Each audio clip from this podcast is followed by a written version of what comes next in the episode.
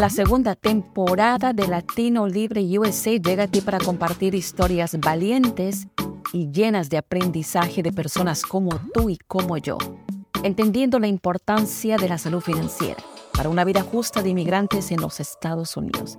Acompáñanos a navegar esas experiencias y alzar nuestra voz.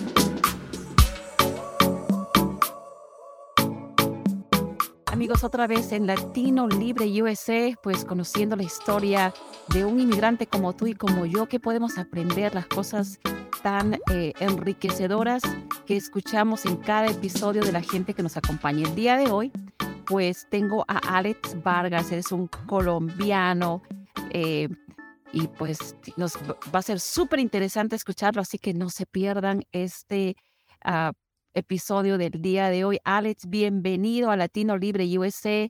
Y la primera pregunta que te voy a hacer es, ¿hace cuánto tiempo te moviste de tu hermosa Colombia a los Estados Unidos?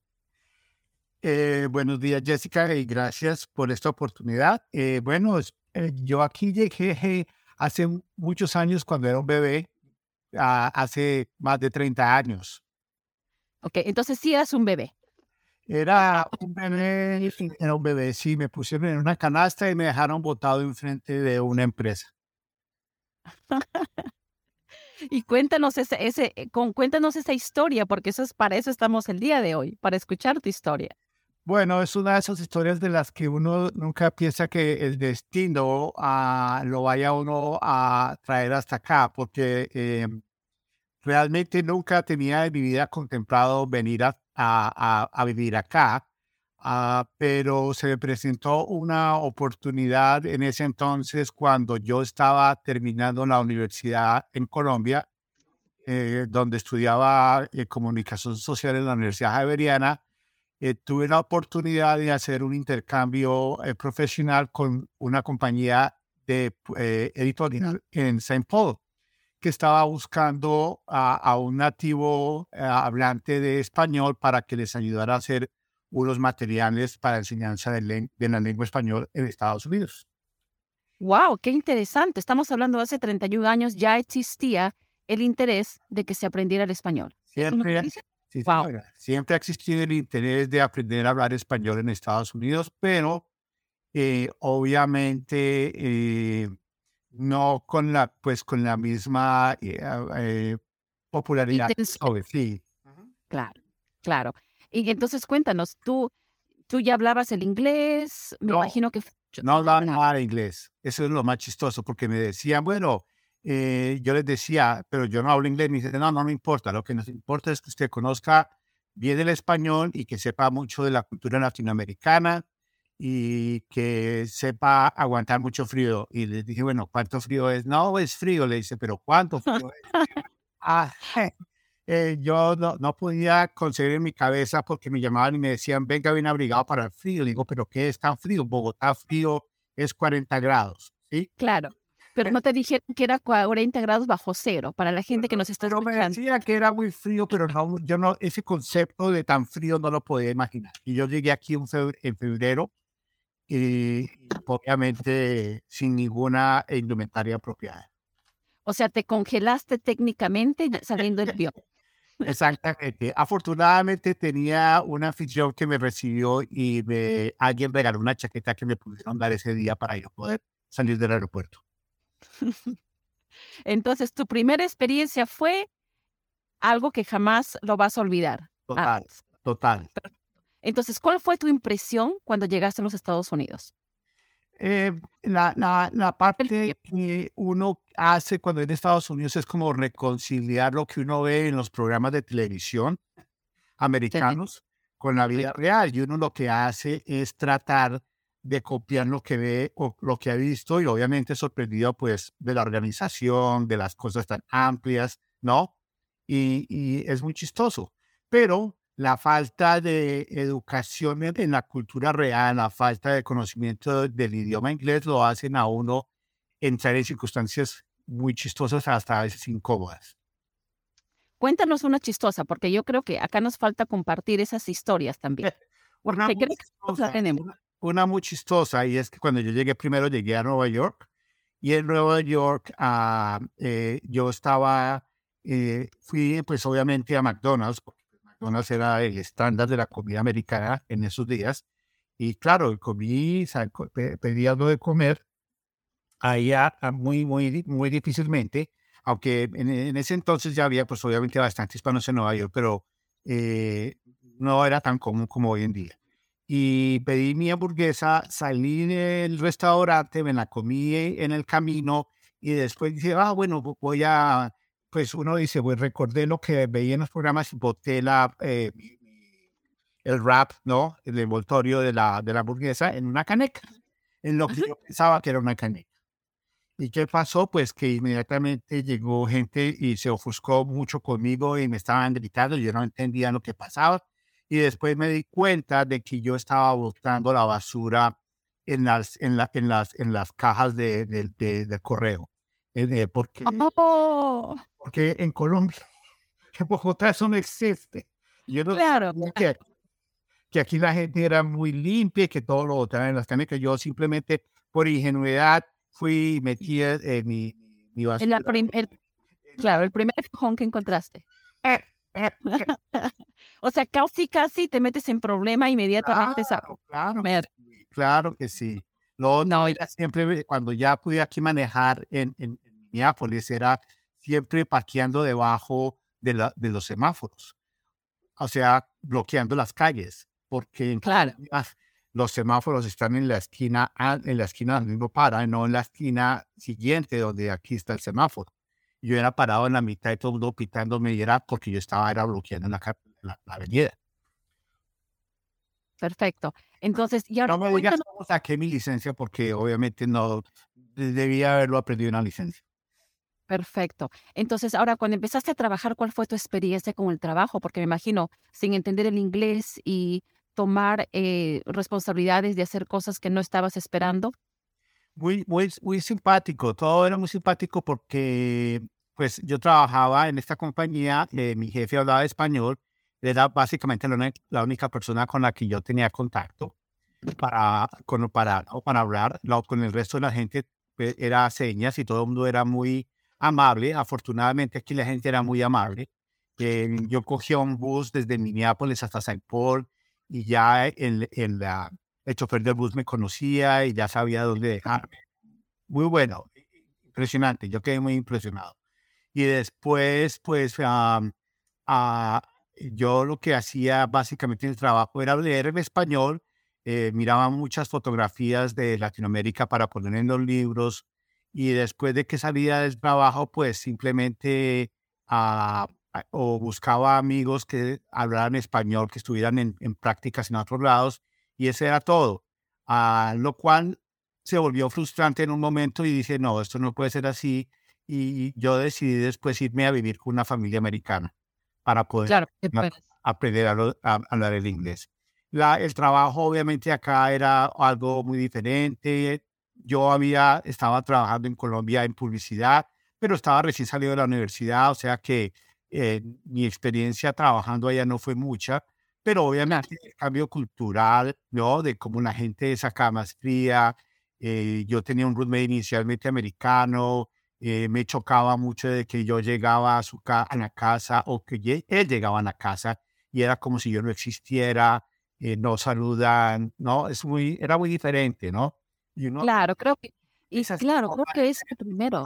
Claro, es la forma de ser, pero al, al, mismo tiempo es chocante para nosotros porque primero estás solo, estás aclimatándote a una, culturalmente, aprendiendo. Obviamente has venido casi bebé, pero siempre uno quiere ese calor que definitivamente se extraña, se añora y siempre, nunca se va a dejar de lado, que es la parte del calor eh, humano que tenemos los latinos, ¿no? Correcto, correcto pero que el latino cuando viene acá tiene que aprender a apreciar, ¿sí me entiendes? La, la diferencia. Porque inicialmente, aunque para mí era un choque y me parecía como rudo de él, yo vine a aprender que el americano era así. Yo iba a una fiesta y uno cuando va a una fiesta en Colombia uno saluda y se despide de todo el mundo. Aquí la gente va y viene, pero es su forma de ser. Y esa parte de poder adaptarse al medio y convivir donde, donde uno está es muy importante. Lo mismo que el hecho de que yo me forcé a tratar de hablar inglés era importante porque pues aunque ¿Sí me entiendes? Eh, nadie me estaba, nadie me estaba pidiendo, yo sentía que era importante poder integrarme mejor aprendiendo el idioma de acá. Por supuesto, y yo creo que eso es lo que estamos aprendiendo el día de hoy, es eso, ¿verdad? La adaptabilidad, que es la idea de este programa de Latino Libre USA, donde nosotros permitimos que podemos aprender, porque en realidad uno si se pone a, plantear, he venido a otro país correcto, nos encanta nuestra cultura y mantener nuestro idioma, nuestras tradiciones, pero al mismo tiempo lo que tú acabas de señalar es tan, pero tan importante la adaptabilidad y también la empatía, porque ellos son así y no los vamos a cambiar, como también nosotros para ellos somos de repente muy eh, ah, intensos y somos eh, pues como que todo es fiestas, pero una completamente una perspectiva diferente. Entonces, qué bueno, qué bueno que nos des este, este consejo y eh, nos estés abriendo los ojos, porque de verdad no me había puesto de pensar en este punto, Alex. Y de ahí tu carrera, ¿cómo se fue marcando? Cuéntanos. Ese también, también las otras cosas con las que uno lucha, y probablemente hago otra, otra acotación acá, es la los estereotipos, ¿no? Con los que la gente vive acá. Eh, que también a veces chocan, ¿no? Que el hecho de que la primera, recuerdo que la primera vez que me invitaron a comer fuimos a un, restaurante mexicano con unos muchachos de la universidad y todos estábamos en el restaurante sentados esperando a pues, qué ordenar y todo el mundo estaba mirándome a mí qué es lo que yo iba a recomendar para comer eh, y yo no entendía qué es lo que estaba pasando. Entonces la persona que estaba conmigo traduciendo, me dice, no, es que ellos están esperando que usted les sugiera que quieren, que podemos hablar de menú. Le dije, no, es que yo no, no he comido comida mexicana nunca. Oh, wow. Estoy muy mexicano. Le dije, no, yo soy colombiano. Le dije, claro. Ah, entonces, nada en contra de los mexicanos, si me entiendes, pero el, hecho de que para ellos cualquier persona que va hacia el sur es mexicano, es, es, algo que choca, ¿sí me entiendes? Y pues uno lo que trata en el fondo, o, o a lo mejor me dicen colombiano, entonces eh, usted vende drogas, ¿sí? Le digo, sí. Aquí en el baúl del carro tengo uno y tengo dos cuerpos ahí también metidos. sí. Eso es cierto, correcto. ¿Me entiendes? Eso es parte de lo que uno tiene que hacer cuando uno también viene a, a, una nueva eh, eh, cultura, ayudar también a que la gente aprenda y a romper ese tipo de estereotipos que la gente tiene en su cabeza. Así es. Entonces, y en el proceso que tú, ¿qué es lo que aprendiste? Porque profesionalmente tú, ¿qué cosas tú aprendiste? A, ¿Qué trabajos tuviste? Ok, ah. yo aprendí básicamente, mi carrera acá toda la vida por 30 años fue en, editorial, que es donde estuve trabajando la, eh, la mayor parte de mi tiempo. Y lo que yo aprendí fue la pedagogía de enseñanza de lenguas, que es impresionante la forma, los recursos, y la forma como se enseña acá completamente opuesta en lo que se enseñaba en Colombia, eh, la, la, la, forma como se aprecia acá las distintas formas de aprender una lengua, de, ¿no? de que el estudiante tenga éxito, ¿sí? Hasta un punto, ¿no? Y me acuerdo que eh, yo empecé, lo primero que yo empecé fue a leer manuscritos y la primera, el primer trabajo que yo puse fue, eh, me pusieron a hacer también fue fotoeditor. So, yo tenía que seleccionar fotos para ilustrar diferentes capítulos de los libros. Cada capítulo tenía un tema con un país diferente. So, el capítulo uno era Estados Unidos, después era México, eh, eh, Chile, Argentina, Colombia. Entonces yo buscaba fotos para ah, poder ilustrar esos libros. Y de poco a poco fui, eh, después empecé a, editar manuscritos y luego que empecé a editar, me, di, me empecé a dar cuenta de que la gente que escribía los manuscritos acá no eran nativos y cometían bastantes faltas y bastantes errores. Y es una lucha de, de, de, con un autor de decirle, bueno, lo que tú estás escribiendo realmente no está bien escrito. Y entonces, ¿quién es usted para decirme que no está bien escrito? Bla, bla, bla. Bueno, es una cuestión bastante complicada. Y también la, el, eh, lidiar con... Eh, eh, la gente piensa que el español es muy fácil de enseñar. Es fácil de enseñar, pero hay mucho español, el español de Colombia, el español de Venezuela, el español de España, de México. Entonces la gente eh, a veces no entiende que no es tan fácil eh, ¿no? Eh, poder enseñar vocabulario, por ejemplo, cosas así son complicadas para, para uno en un momento dado. la rivalidad que hay entre el español de España y el español de América Latina.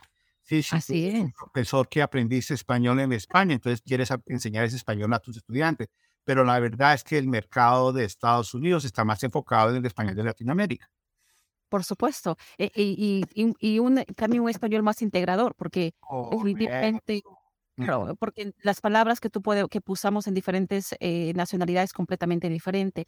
¿En qué momento tú aprendiste la importancia del crédito en este país, Alex? ¿En qué momento yo aprendí desde, desde el primer momento, desde el comienzo, la verdad? Wow. Qué bueno. desde el comienzo aprendí que era importante poder me di cuenta la importancia del crédito. La gente me decía, oiga, usted tiene que tener crédito para poder conseguir las cosas que quiere. Si quiere comprar un carro, si quiere hacer esto. Y yo no sabía cómo hacerlo. En ese momento alguien me dijo, mire, vaya y en las bombas de gasolina hay un folleto, llénelo y trate de sacar una tarjeta de crédito de una bomba de gasolina y con eso usted empieza a construir su crédito. Y así fue que lo hice. Busqué, apliqué y me dieron un crédito muy limitado no me acuerdo, 200 dólares para poner gasolina en mi carro, pero así empecé a usarlo, empecé a, pagarlo. Esa es otra parte de la disciplina que no existe en Latinoamérica. Y, si me entiendes, hay muchas cosas que para uno son choques y uno va aprendiendo, uno tiene que absorber y coger lo que es bueno. Eso fue muy bueno para mí. Perfecto. dime, dime. No, continúa, continúa, por favor. No, no, no, así poco a poco, hasta que después creo que tuve una tarjeta de JCPenney, compraba, pagaba bien, ¿sí? Ah, sin, sin moras, ¿sí me entiendes? Para, para empezar a, a, eh, obviamente, a construir el crédito que es importante para que, eh, porque el sistema que funciona, funciona, pero funciona también como una, una, una cuchilla de doble filo, ¿no? Porque entonces después te empiezan a botar mucho crédito, ¿sí me entiendes? Y si tú no eres consciente de que lo que te están votando es plata prestada que no es tuya y que si, no, si no tienes cómo pagarla, mejor no la gastes, ahí hay otro problema. ¿Y cómo tú, te, cómo tú pudiste controlar eso? Porque es muy fácil esas tentaciones que te llegan de tarjetas y que viajan. no era casado y mi esposa no tenía, y mi esposa no me pedía comprar cosas que yo no quería comprar. Bueno, uno es soltero y eso, uno vive con el mínimo. ¿Sí me entiendes? Claro. En casas, entonces ya los niveles de vida como que cambian y como que la mujer quiere gastar más y que uno tiene que decir, oh, bueno, sí, pero ¿por qué necesitamos esto? ¿Sí me entiendes?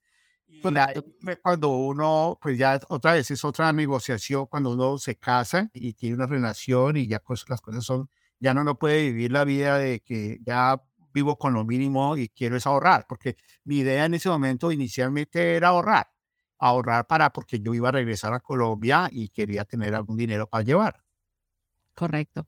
Perfecto, Ares. ¿Y en qué momento? Porque tú hiciste un cambio eh, profesional en tu vida, ¿no? Cambiaste de, de la belleza de tener, la, de trabajar en la, editorial, de hacer cambios, eh, obviamente dar tus consejos no tanto consejos, porque tenías que ser parte de ese proceso de cómo se puede manejar el idioma español. ¿En qué momento tú decidiste cambiar de profesión? Porque lo hiciste y cuéntanos a qué te dedicas ahora. Bueno, eh, el cambio lo hice fue por un cambio coyuntural realmente, pues real, eh, el, sistema, en el, sistema capitalista, cuando una, cuando una compañía eh, es comprada por otra y la otra dice, bueno, ya no vamos a tener más empleados de esa compañía y te despiden, hasta ahí llegó todo. ¿Sí. Eh, aquí, eh, eh, contrario aquí en, Colombia, no hay contratos con los empleados y pues despedirlo a uno es muy fácil. Ah, entonces dije, bueno, ya después de tanto tiempo de haber estado trabajando acá, de estar no,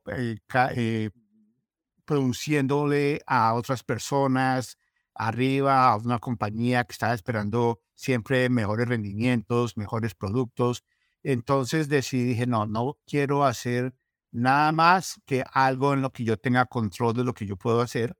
Aunque me gusta mucho la industria de editorial, pero tampoco había muchas oportunidades de trabajo para mí porque pues yo llegué a un nivel eh, bastante importante en las compañías y conseguir un nivel importante en otra compañía similar. Hay muy pocas que se dediquen a eso. Claro. Entonces, dime. Sí, especialmente ahora que hay tantos cambios con la tecnología y eh, definitivamente los papeles están cambiando, no es un cambio abismal que se está viendo en los últimos cinco años. No, en las compañías grandes de, editoriales que antes hacían libros de enseñanza de idiomas se, fueron, la gente como eh, eh, Pearson y como McGraw-Hill, de ellos decidieron abandonar esa línea de, productos. y enfocarse en materias más básicas como matemáticas, sociales, literatura, ¿sí me entiende? Que siempre la ha manejado, pero le, le perdieron mucho interés en las lenguas, que es, es triste. Pero dejó solamente un, puñado muy pequeño de compañías de, que realmente producen eh, libros de texto para enseñanza de idiomas en Estados Unidos. Entre esas era la, en la que yo trabajaba. Hay otra en Boston y otra en Connecticut. Y eso es básicamente lo que hay. ¿Sí me entiendes? Ah, entonces yo dije, no, quiero, a mí me gusta mucho eh, ayudar a la gente, me gusta mucho relacionarme con la gente. Me, eh, quería ya estar, a mí poder salir y controlar mi tiempo y poder ir a conocer gente. Y dije, bueno, algo que en Colombia mi familia hizo fue real estate. Bienes raíces, algo que me ha gustado mucho. Dije, voy a, a empezar mi carrera en bienes raíces. Y hace un año y medio dije, esto es lo que yo quiero hacer, quiero ayudar a la gente. Entiendo que hay mucha gente de habla hispana que todavía no domina el inglés por ciertas circunstancias y que a veces se sienten como perdidas en una transacción que es tan importante para la gente que el sueño americano normalmente incluye tener su propio hogar. Y por eso dije, esto es lo que yo quiero hacer.